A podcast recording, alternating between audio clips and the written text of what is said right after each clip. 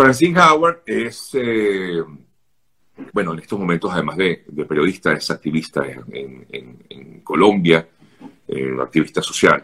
Y bueno, de alguna forma se ha también levantado eh, para hablar acerca de esto, porque ella en carne propia está siendo víctima de esta situación. ¿Pudieras explicarnos primero, Francine, qué es lo que pasa con estas personas que tienen la doble nacionalidad en Colombia?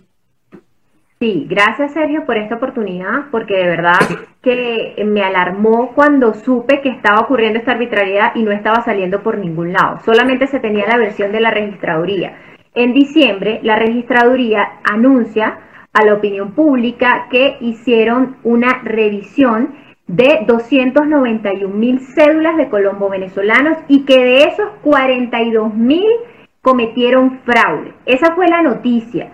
Yo en ese momento estaba en proceso de casarme, la verdad no estaba concentrada en ese tema y nunca se me notificó nada ni por correo ni me llamaron absolutamente nada porque pues tengo desde abril de 2013 mi cédula, para mí todo está correcto, tengo ahí mi pasaporte, tengo visa americana, he trabajado en empresas reconocidas en el país, en multinacionales, yo no voy a estar pensando que algo así puede ocurrir. Y menos que voy a estar en un tema de fraude. Entonces, en ese momento yo, yo eh, no, no estaba presente a eso hasta que el lunes estoy haciendo un trámite en la Cámara de Comercio y me dice que está rechazado porque tengo problemas con mi cédula.